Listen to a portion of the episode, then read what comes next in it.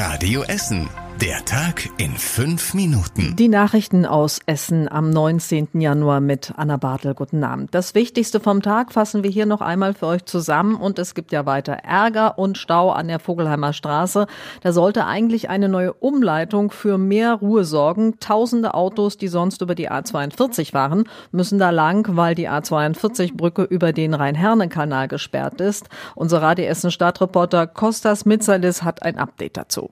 Die Schilder bringen nichts, denn eigentlich dürften die Autos, die aus Altenessen kommen, nur noch links auf die Gladbecker abbiegen, damit sie die Kreuzung nicht blockieren. Aber keiner hält sich daran. Entweder sehen die das nicht oder ist das egal für die. Also da muss entweder eine Absperrung gemacht werden oder muss man verdeutlichen.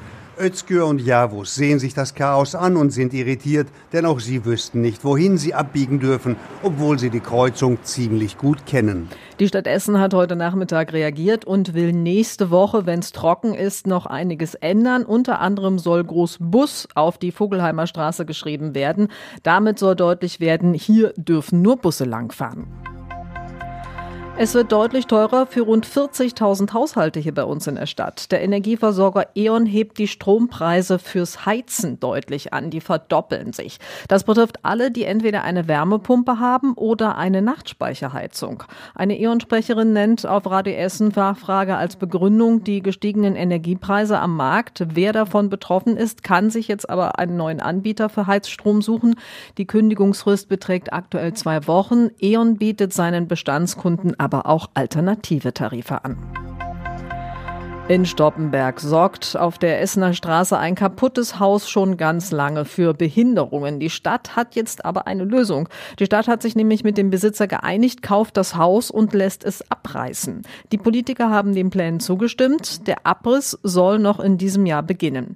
Das Haus an der Essener Straße Höhe Herbertshof hat an der Seitenwand einen Riss, der ist auch in den letzten Monaten immer größer geworden. Außerdem steht das Gebäude schief. Was dann aber auf der Fläche danach passieren soll, das steht noch nicht fest.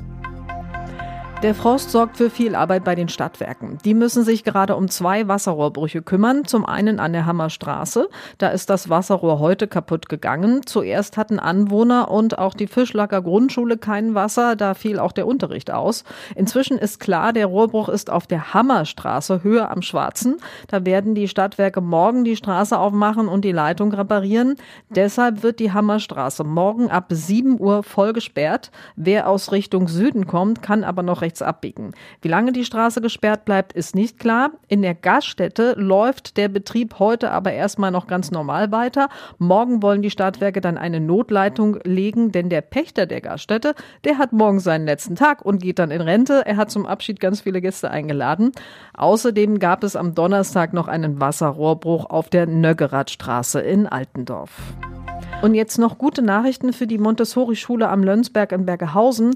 Da wird jetzt die Turnhalle saniert. Die Stadt hat den Politikern im Stadtplanungsausschuss die Pläne vorgestellt. Turnhalle, Pausenhalle bekommen eine neue Heizung und eine neue Lüftung. Die Umkleideräume und die Sanitäranlagen werden ebenfalls saniert. Außerdem prüft die Stadt, ob auf das Dach der Pausenhalle eine Solaranlage gebaut werden kann. Die Stadt musste schon vor einer ganzen Weile die Decke in der Turnhalle abmontieren und dabei sind dann ganz viele Mängel aufgefallen. Die Kosten für die Sanierung liegen bei 3,3 Millionen Euro. Die Turnhalle soll zu Beginn des Schuljahres 2025-26 fertig sein. Aktuell kann sie auch schon gar nicht mehr genutzt werden. Und das war überregional wichtig.